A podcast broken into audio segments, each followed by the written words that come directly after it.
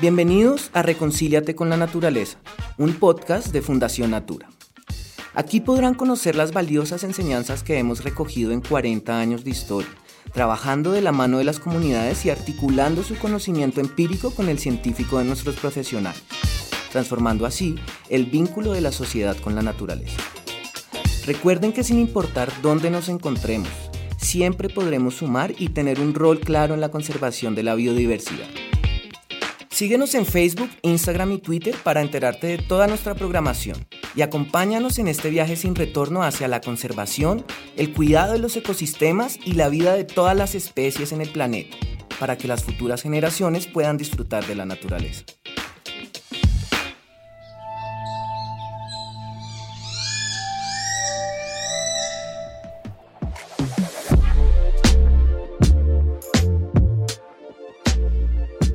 Bienvenidos y bienvenidas a un nuevo capítulo de Reconcíliate con la Naturaleza, un podcast de Fundación Natural. Hoy los acompaña Eliana Garzón. Hace unos años hay una noticia que nos sorprendió a todos, sobre todo a la gente que le gusta mucho la moda, en una época en que los jóvenes y estas generaciones están marcando tendencias. Y es que en Chile encontramos el desierto de Atacama lleno de ropa. Es como un basurero gigante de ropa.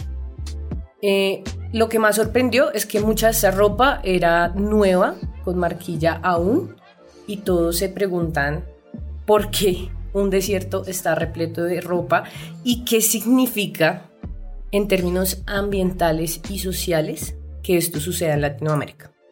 Hoy vamos a hablar de eso, moda sostenible y social. Básicamente es nuestro tema de hoy y por eso tenemos dos invitadas que desde sus marcas y desde sus procesos están ayudando a construir sociedad y también ayudando al ambiente, también resaltando las tradiciones culturales de Colombia. Bueno, es un poco creo que todo eso que se está retomando hoy en día a través de la moda y a través de muchos otros procesos que buscan estar acorde a nuestra actualidad, que tiene que ver mucho con cómo estamos degradando el planeta.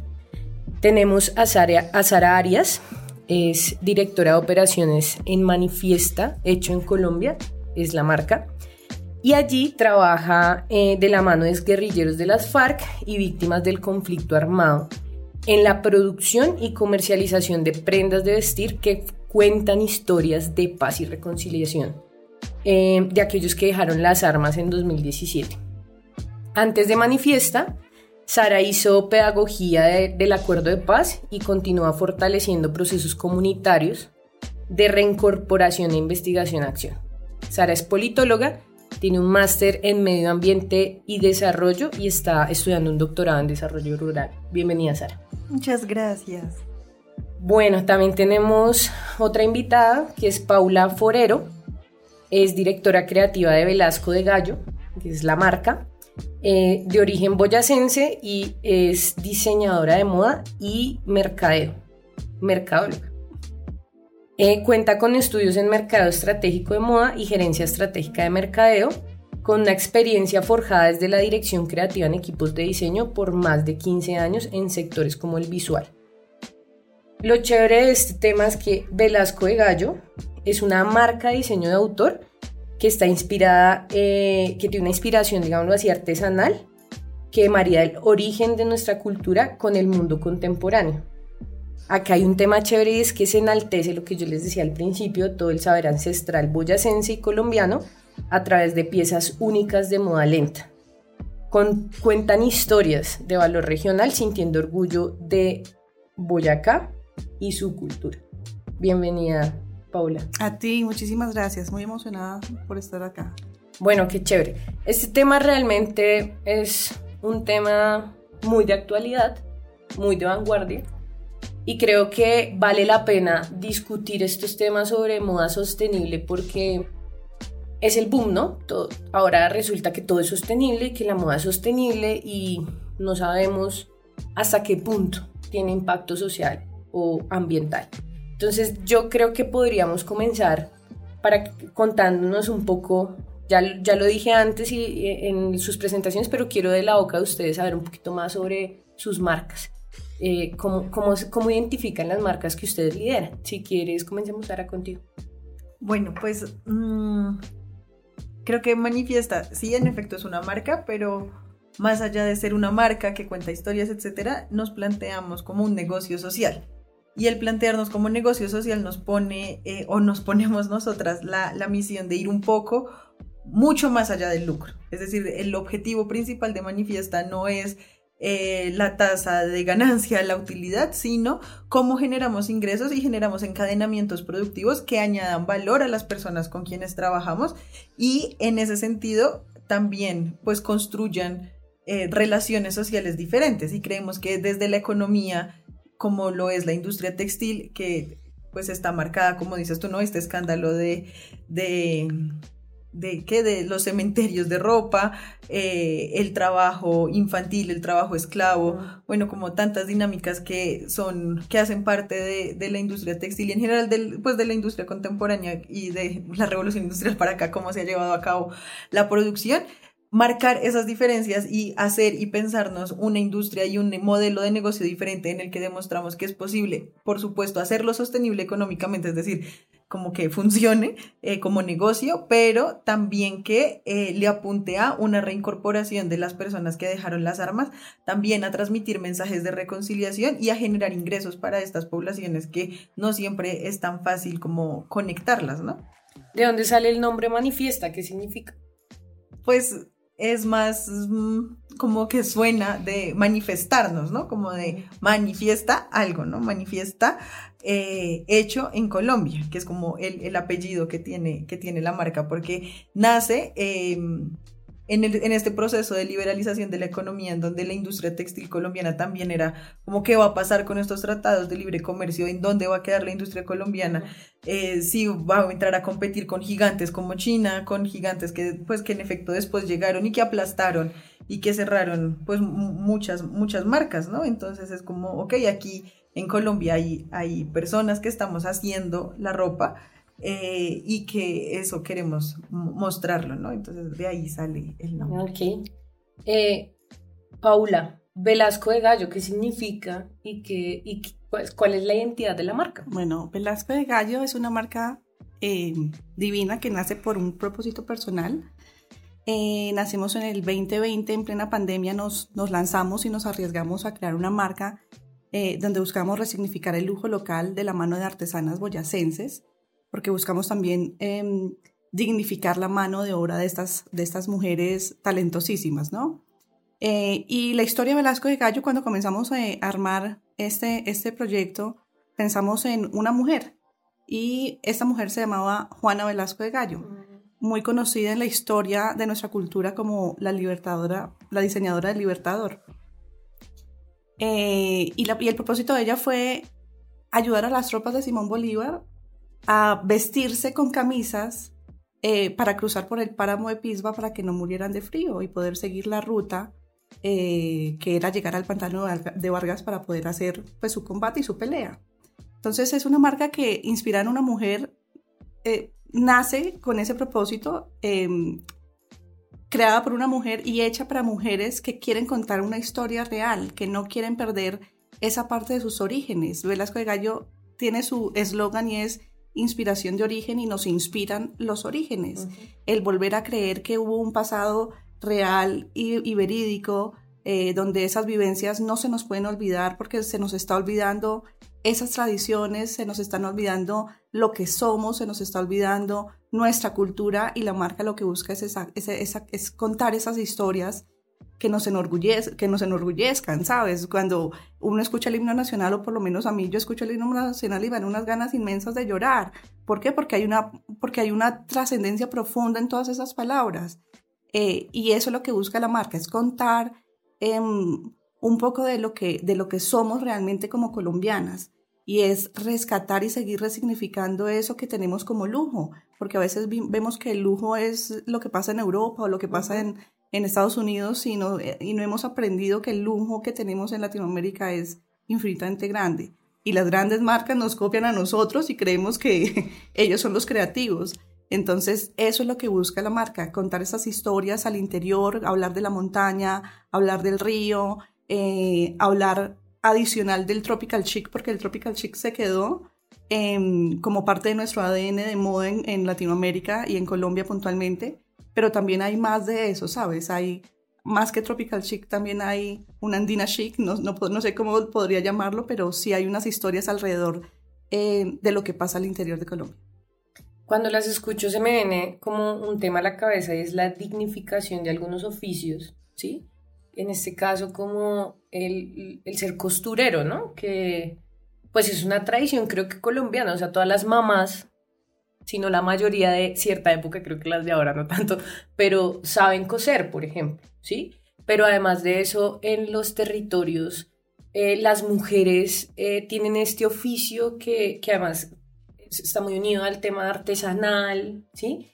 Y cuando hablo de dignificación, se me viene a la cabeza es porque realmente cuando tú dices como eh, creemos que, que la moda está como por allá en otros países y que eso es lo que vale, es creo lo que ha pasado en Colombia, ¿no? Que eh, cuando preguntamos algo hecho en Colombia o por artesanos o por costureras, entonces nos parece súper caro, pero mucha gente va y paga la gana por un, una prenda que, digamos, ni siquiera tiene ese nivel de detalle como lo tiene la, artesanía. Y quería destacar esto porque creo que hace parte de entender un poco de qué se trata la moda sostenible y la moda social, ¿sí? Eh, yo quisiera preguntarte, eh, Paula, ¿qué es la moda sostenible? O sea, ¿cómo podríamos definir nosotros o entender lo que significa moda sostenible? Bueno, moda sostenible es esta, bueno, digamos que es una palabra que ha quedado, eh, ha venido sonando mucho en los últimos años, pero al final la moda sostenible es la que aboga, para que entendamos un poco el concepto, es como la que aboga para, para tener una, una, una, menor reducción de los procesos a la hora de la, de la elaboración, ¿sabes? Pero adicional a eso, eh, va más allá, es el ser conscientes de de esos procesos de producción, ¿sabes? No es hacer por hacer, es pensar en cuánto voy a impactar yo haciendo esa prenda y no solo en el proceso como tal, sino en si yo estoy siendo justa con el pago de mis empleados o qué tanta energía yo estoy consumiendo o mm, eh, qué otro producto puedo adquirir localmente y no traerlo de ni de Italia, ni de España, ni de Francia. ¿sabes? Es abogar por, por generar un proceso localmente. Yo creo que la sostenibilidad es, eso, es abogar por reducir procesos, pero hacerlos localmente y no pensar en traer cosas porque la mano de obra está acá y tenemos muchos insumos valiosos que no estamos viendo y hacerlos localmente es parte de esa sostenibilidad. Ahora, esto abarca muchos aspectos, abarca aspectos sociales, aspectos económicos, aspectos eh, em, ambientales, que tenemos que tener en cuenta para que realmente seamos sostenibles. Y el mundo está hablando hoy de 17 objetivos de sostenibilidad, los famosos ODS. Eh, y para que una marca sea 100% sostenible, cumplir estos 17 objetivos son muy complicados. Y la tarea hoy y la invitación hoy es que comencemos como marcas a transitar en esos objetivos de sostenibilidad, que son muchos, sí, que son, son un poco difíciles de conseguir, sí, pero ese es, ese es, el, ese es, el, ese es el ¿cómo, diría, cómo decirlo? Como el, el punto de llegada a donde tenemos que llegar para comenzar a hablar de una moda sostenible al 100%. Digamos que hoy todavía no podemos decir que somos, somos marcas sostenibles, somos empresas sostenibles, eh, pero necesitamos comenzar a arrancar en cuál de esos podemos, en cuál de esos objetivos podemos impactar eh, y hablar de esa sostenibilidad que realmente el mundo nos está exigiendo y que la naturaleza y el ambiente nos está pidiendo. Mira que tú planteas un tema muy importante y, nuestros oyentes eh, pues nos han escuchado mucho hablar sobre que este espacio está para reconciliarnos con la naturaleza, por eso el título del podcast. Eh, y cuando tú planteas eh, qué significa moda sostenible, es, o sea, me, me, emociona porque es entender la sostenibilidad más allá de lo ambiental, ¿no? o, sea, o sea, es un tema transversal a muchas cosas económicas, políticas, sociales, ambientales también, eh, incluso culturales, ¿sí? Y de eso también, eso también hace parte de reconciliarnos con nuestras relaciones, no solo con la naturaleza, sino con otros seres humanos, ¿no? ¿Por qué? Pues para el beneficio nuestro y, y de, de, la vida en el planeta. Eso, digamos que me pareció muy chévere en cómo describir la moda sostenible, porque además eh, pues la ropa es algo que indiscutiblemente pues todos usamos, ¿no? Todos los seres humanos tenemos que usar ropa de alguna forma, sea bonita, no sea bonita, nos guste, no nos guste, pero es algo que usamos, pero nunca, eh, o yo creo que muy poco se ponen a pensar sobre qué hay detrás del pantalón que hoy tengo puesto. O sea, qué proceso hubo detrás.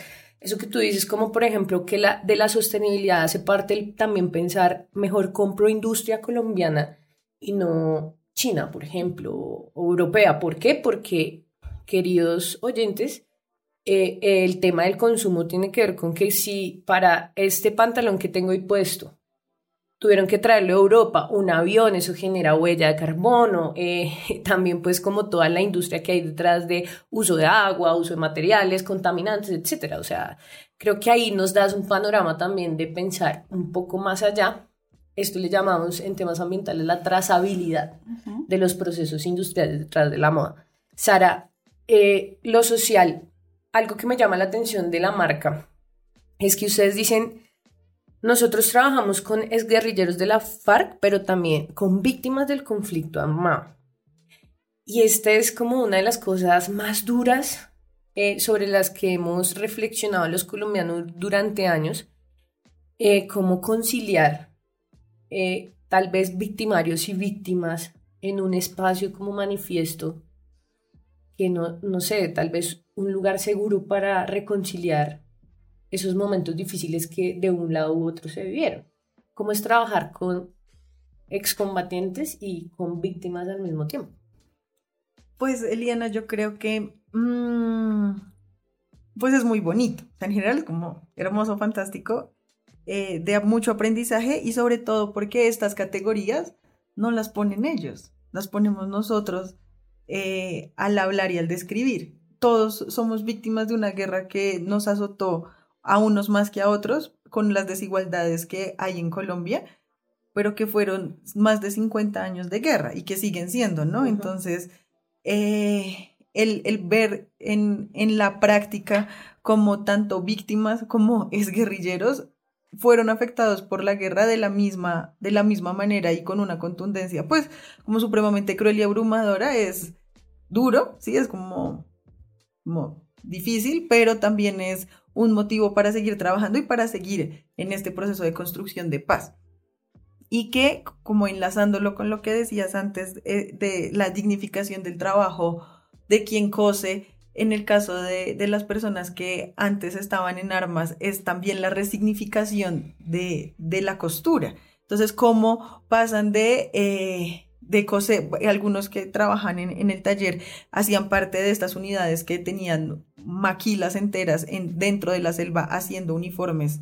Y esa era su, su unidad, ¿no? Su trabajo en la guerra era hacer uniformes y pasar de, sí, de trabajar en solo un estampado y haciendo solamente un modelo y haciendo solamente un modelo en diferentes tallas y punto, a empezar con nosotras y con nosotras aprendiendo también a hacer muchas más prendas de muchos colores, con estampados. Entonces, como esa resignificación, por un lado, otras personas que aprendieron el oficio de la, de la confección en la, en la cárcel, y que una vez el proceso de paz eh, pasan en los procesos de indulto y amnistía, entran y, empiezan el proceso de reincorporación a enseñarle a otros compañeras y compañeros cómo es el, trabajo de la costura, del mantenimiento de máquinas, etcétera, también en esa resignificación de pues todos estamos aprendiendo en este nuevo paso.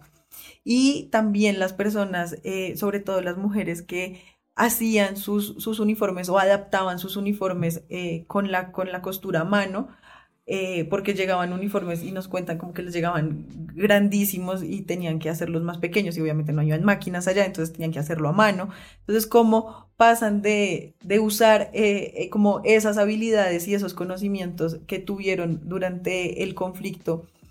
a ahora trasladarlo y ponerlo en otro escenario en el que manifiesta es una plataforma pues que busca esa resignificación y que también busca eh, pues que sea la, ventana y la posibilidad para generar una, una, nueva historia y hacer una nueva historia y no solamente pues de como desde la voz de, de un solo actor, sino que conocemos también el, lo peligroso que es una historia única, ¿no? O, o, como solo una versión, sino también el rescatar las voces y rescatar, en nuestro caso, como tantas manos y tantas perspectivas de, pues, de la historia. Sí, yo creo que lo chévere es que es una forma de volver, de reinsertarse a la cotidianidad eh, con unas habilidades, como tú dices, adquiridas en, en su antigua vida, pero que hoy están significando una reconciliación también con ellos mismos, ¿no? Porque pues eso es creo que lo que lo que más nos toca trabajar los seres humanos, cómo nos reconciliamos con nosotros para poder reconciliarnos con el otro. Eh, Paula, también qué significa Velasco de Gallo para las personas con las que trabajas y que están detrás de todo este proceso productivo, creativo. Eh, de pronto, no sé, si quieres hablar de también temas económicos o incluso de empoderamiento de esas mujeres que trabajan contigo. Significan eso que acabas de decir, empoderamiento. Eh, la oportunidad de darles em, eh, trabajo a ellas que las, que las visibilice es, es importante y dignificar su trabajo es completamente valioso. Entonces el trabajar para Velasco, estas mujeres em, se sienten súper poderosas, ¿sabes? Se sienten empoderadas porque eh, han tenido esa oportunidad de que su trabajo no se sienta a través de la diseñadora, sino de una marca que cuenta la historia, que cuenta la historia de lo que hacen ellas, ¿sabes? Eh, si yo no hubiese querido visibilizar a estas mujeres, y más que visibilizar es dignificar el trabajo de estas mujeres, porque visibilizar no, es la palabra, porque ellas están visibles, ellas no son transparentes, es dignificar su trabajo. Eh, y de cierta forma, dignificando el trabajo, también lo que hacemos es que la artesanía no se, no se sienta tan informal, sino que se sienta formal, como un trabajo normal, así como tú eres eh, comunicadora, creativa, ¿sabes? Politólogas. La artesanía también es un trabajo muy marcado y, hay, y, el, y, 70 y pico por ciento de las mujeres en Colombia son artesanas eh, eh, dentro del oficio.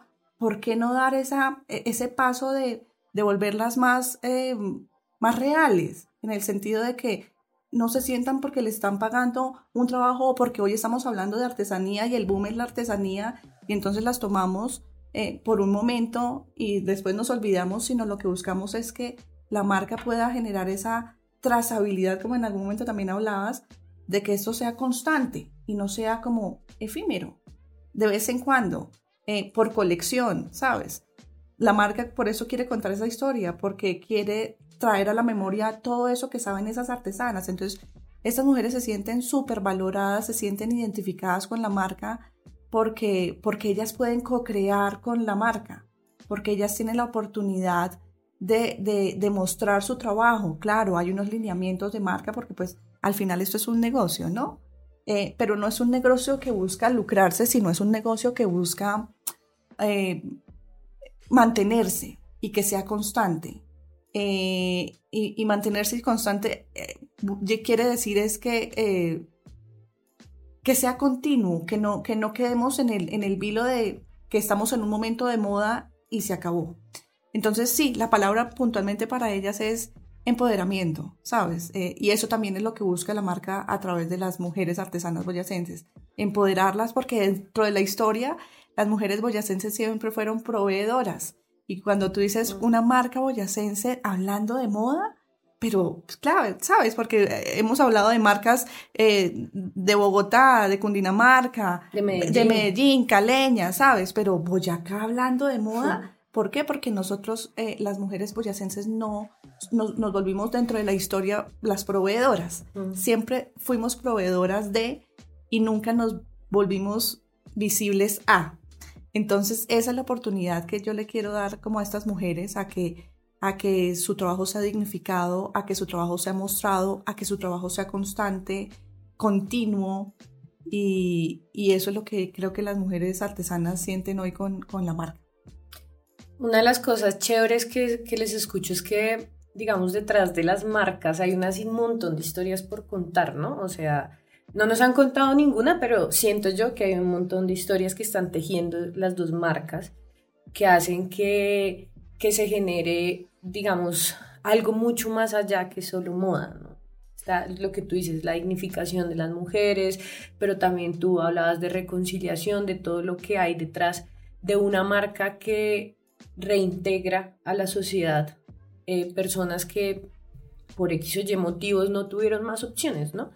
Entonces, yo quisiera preguntarles al final, ¿ustedes cómo ven el panorama en Colombia frente a la moda sostenible y social? O sea, eh, ¿será que las marcas como las que tienen ustedes han ido avanzando, están generando nuevas oportunidades y se ve un panorama favorable para la moda sostenible y social en Colombia? ¿O, o tú qué dirías, Paula?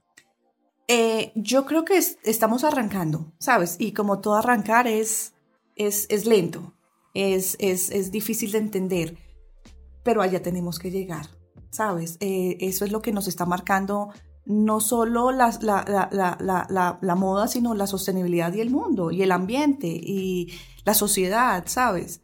Eh, allá tenemos que llegar que nos toque verlos a nosotros, no, no lo sabemos. Si nos toque verlo, o sea, ver resultados a nosotras, no estoy segura.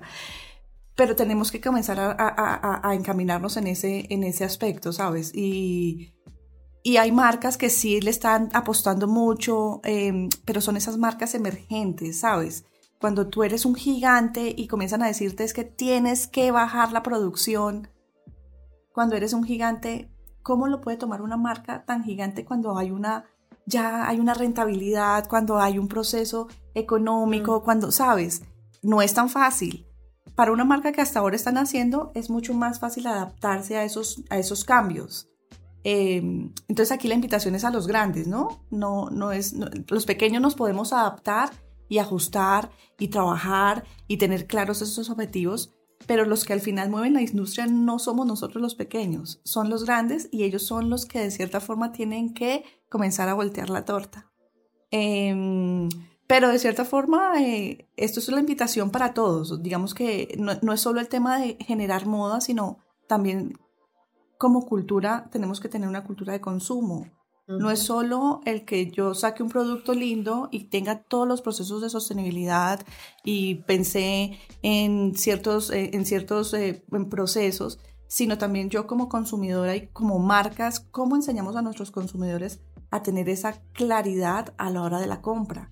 Si es un producto que te va a durar cuánto, o si es un producto que dentro de 10 años podemos generarle otra palabra que es la recircularidad, lo podemos eh, redecorar, ¿sabes? Porque la sostenibilidad abarca una serie de, palabras que también se vuelven súper poderosas, que es recircularidad, eh, reconsumo, ecodiseño, ¿sabes? Que va muy de la mano pero, pero de cierta forma, pues esa es la invitación. O sea, que, que tanto yo como marca también enseño a mi consumidor a ser responsable y que tanto yo como, como persona natural soy consciente de esos consumos.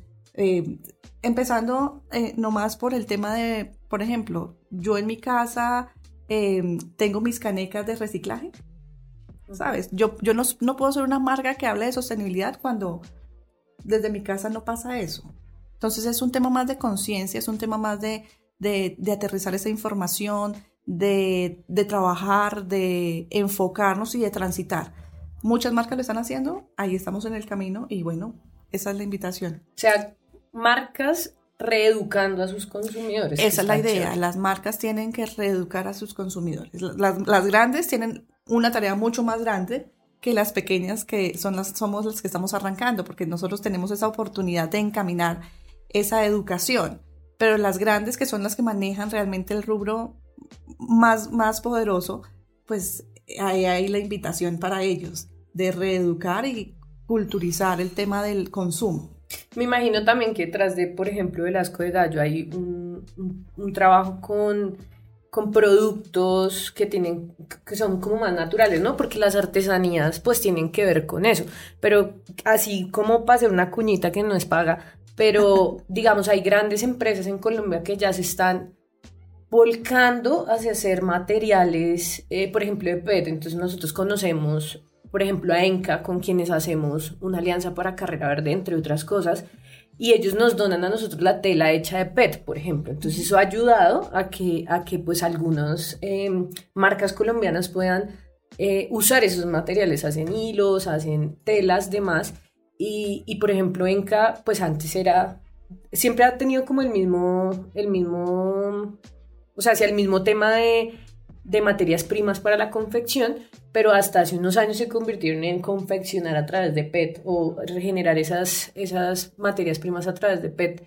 y hoy en día tienen ya como cuatro plantas o tres plantas gigantescas en Colombia. Entonces creo que ahí está chévere porque eh, sensibiliza también un poco hacia allá, aunque obviamente son materias primas más costosas, ¿no? Sin duda, la, digamos que todo el tema de reprocesos es, pues, es eso, es reprocesar, es volver a hacer. El PET es un reproceso del poliéster, ¿no? Y de todo el tema del plástico. Cuando hablan de botellas PET es porque tienen que reprocesar. Y cuando hay reprocesos, pues el, el, el, costo se aumenta, ¿verdad?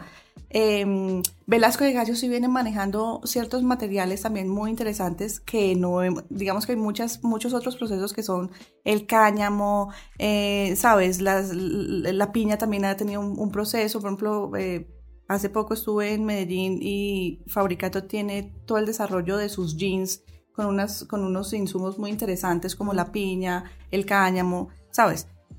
Pero Velasco de Gallo también lo que busca es rescatar un poco el tema de la tradición de la lana. Y la lana es un, es un insumo maravilloso que nadie lo está viendo. Y lo más chistoso es que tenemos grandes productores, no de lana de oveja criolla colombiana, sino tenemos eh, un vecino que es, como, es Perú con su tema de la lana alpaca. Y son extremadamente poderosos en el mundo con el tema de la lana alpaca. Entonces la marca también lo que busca es rescatar un poco el proceso de la lana y volvernos expertos en la lana de oveja criolla colombiana, como una mirada futuro de que se puede convertir en un textil muy, muy poderoso y muy rentable. Fíjate que esta mañana estaba viendo un video que me salió sobre, eh, creo que es en Asia, y donde eh, exportan, eh, donde importan mangos para, bueno, X, para consumo, y pues ustedes saben que cuando entra el producto a un país tienen que mirarlo y revisar, ta, ta. Entonces en esa revisión, eh, pues cortan pedazos y como que quitan pedazos del mango. Y allá hay un proceso que me pareció súper chévere que tiene que ver con todo esto y es que a través de esos residuos que se generan, crean cuero. Cuero a partir de mango. Y, y lo que, o sea, porque se me vino a la cabeza cuando tú dijiste como con piña y no sé qué, porque realmente hay muchos productos que nos da la naturaleza que incluso nosotros consumimos que podemos reemplazar. Aquí en Colombia han hecho cuero con el café, por ejemplo. Imagínate. Ya te han hecho cueros con el café. Bueno, digamos que hay muchos emprendimientos que han arrancado con esos procesos de innovación. O sea, tenemos cuero de café, eh, tenemos textiles con la fibra del aguacate, por ahí escuchado, ¿sabes? Eh, digamos que han, han, han incursionado muchas emprendimientos con esos desarrollos y es completamente vale. Ahora lo que pasa es que hay que buscarle esa escalabilidad y esa trazabilidad, pero ese es el camino, ese es el camino. Eh, y hay que ser conscientes de qué también traen esos desarrollos, porque no todo lo que sea natural tampoco es necesariamente sostenible ni, ni, ni, ni, ecoamigable. Pues hay que revisar también todos esos procesos. Entonces, digamos que siempre tenemos que apoyarnos mucho de la de la academia en términos técnicos, de sacar fichas técnicas, de apoyarnos con todas esas investigaciones, para que al final realmente sea un producto que sí en un momento podamos decir, oiga, sí es rentable, es, funciona, lo podemos llevar a ciertos mercados y estamos impactando al planeta así así y así. Claro que sí. Sara, ¿hacia dónde ves el panorama de manifiesto en Colombia con la situación actual que tenemos en cuanto a moda? Y, y pues, ¿cómo lo ves? Si yo me quedé en la, en la conversación anterior de cómo las marcas tenemos que reeducar a los consumidores, pero también nosotros como consumidores y como agentes tenemos el poder de, de educar a las marcas.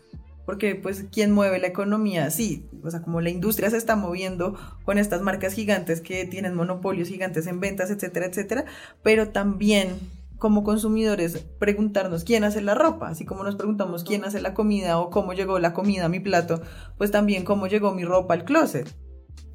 Y eh, aquí viene un, como algo que me parece importantísimo, que lo mencionaba, lo mencionabas ahorita, y era porque eh, e, estas, estas empresas que tienen la mayor responsabilidad pues les cuesta más dar ese salto, ¿no? Y creo que es una decisión totalmente política y económica en últimas, pues porque dar ese salto cuesta plata. Mucho.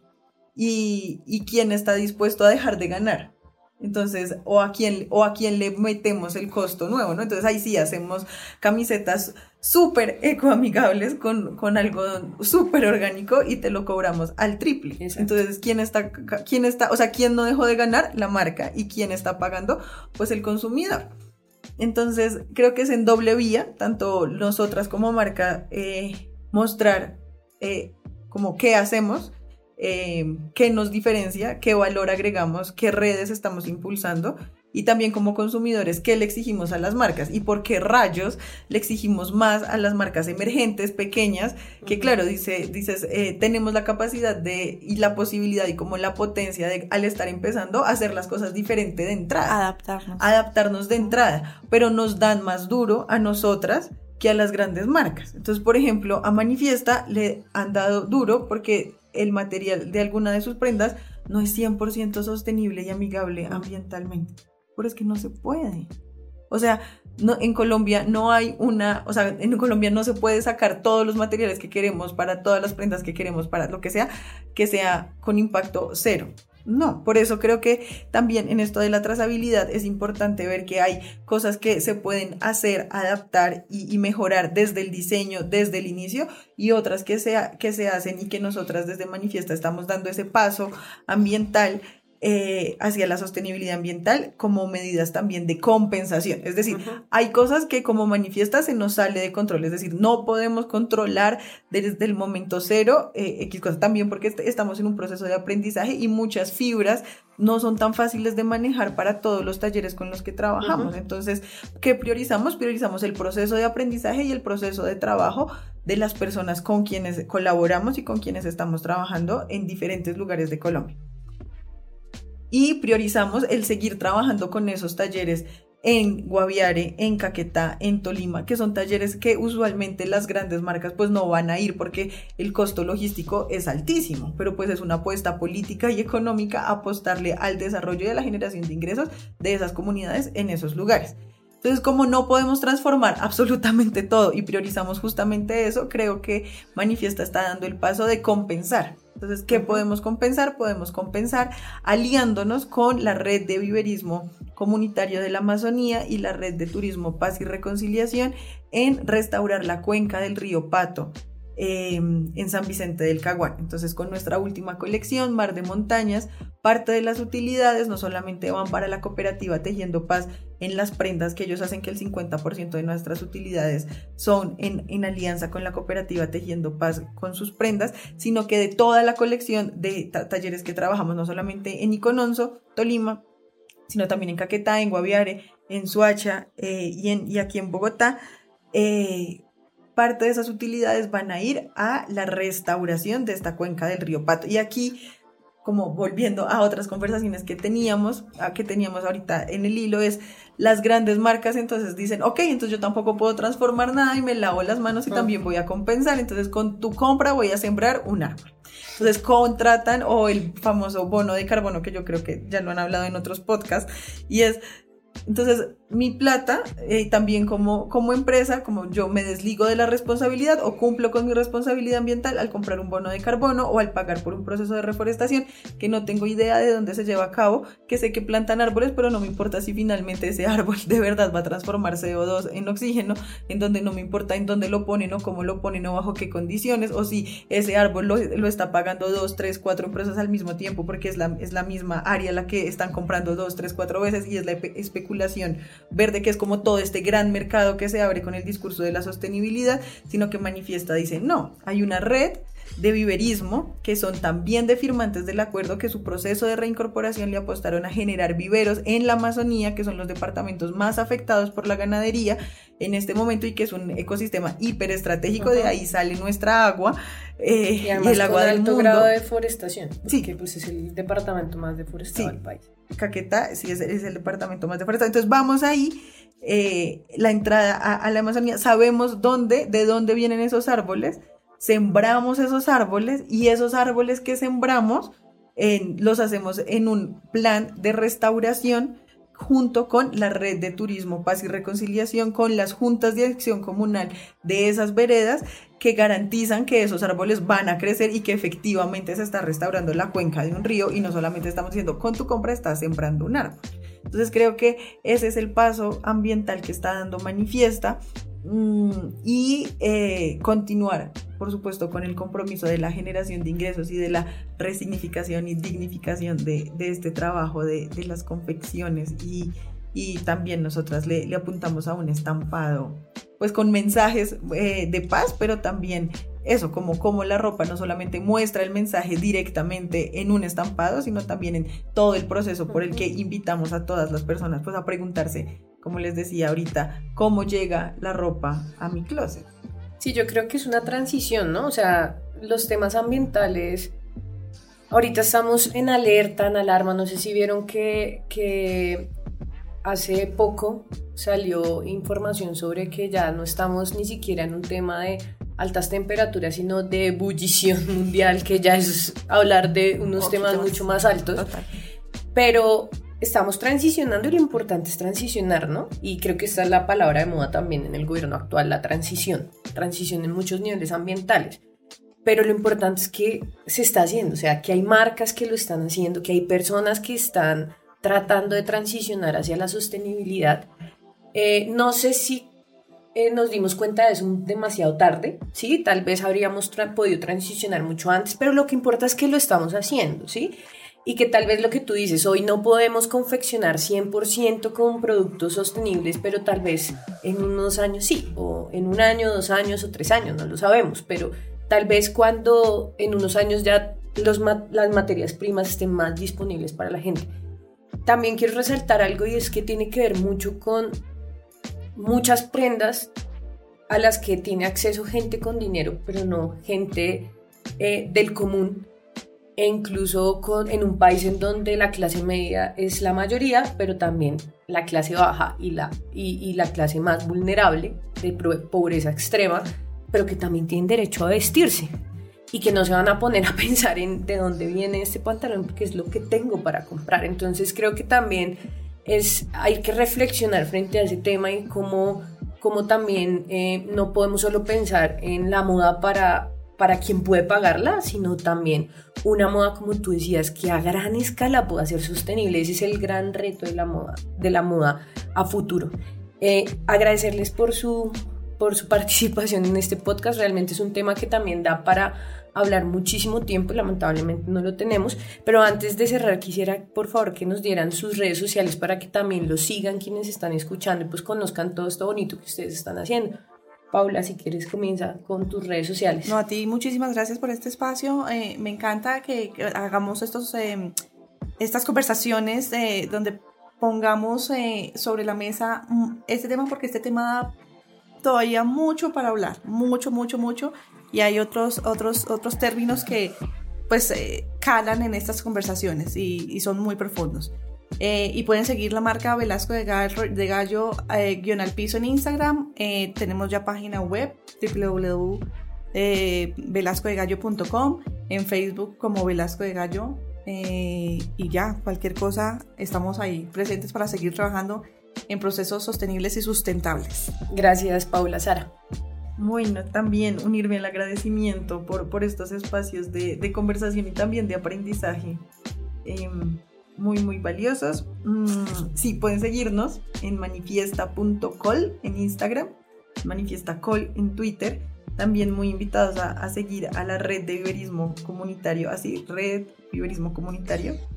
Eh, y a la red Tupar, así también están en Instagram de Turismo, Paz y Reconciliación. Mm, y ya pueden hacer sus compras también a través de manifiesta.com y eh, quienes nos escuchan en Bogotá, pues visitarnos en, nuestra isla, en Unicentro y en, nuestro local en la, en la 13, carrera 13 con 36. Bueno, a nuestros oyentes también muchas gracias por estar acá en otro capítulo de Reconcíliate con la Naturaleza, un podcast de Fundación Natura, como siempre desde los estudios de la Universidad EAN. Julián en el máster, quien los acompaña, Liana Garzón, y nos escuchamos en una próxima oportunidad.